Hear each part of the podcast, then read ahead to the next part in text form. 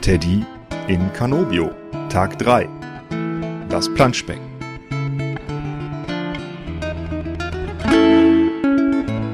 Das Abenteuer Italien geht weiter.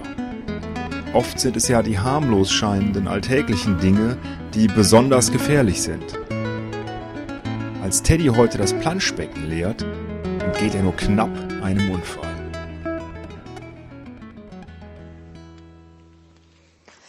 Ja, hallo Esel. Ähm, es gibt ja so Aufgaben, da sagt man, äh, irgendeiner muss sie ja machen. sagt man das zu Aufgaben? also es gibt so Dinge, die ein Mann tun muss, weil ein Mann sie eben tun muss. Und eine dieser Aufgaben ist ähm, Planschbecken leeren.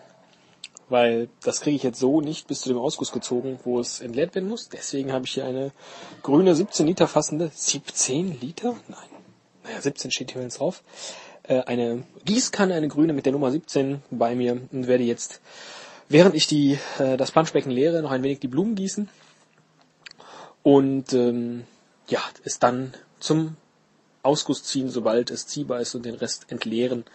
Und daran lasse ich dich jetzt ein wenig teilhaben. Ich stelle mal weg. Ja. Scheiße. Jetzt bin ich irgendwo draufgekommen. Muss ich mal irgendwo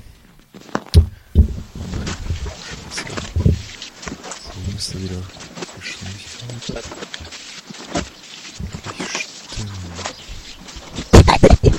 Och nee. Jetzt habe ich. Scheiße, jetzt habe ich die Stelle überspult. Ach, Mann.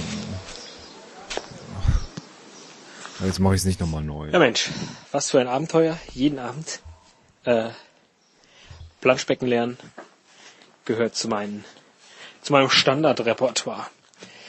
In diesem Sinne, äh, viel Spaß beim äh, Mitgießen, Mitplanschen und bis demnächst.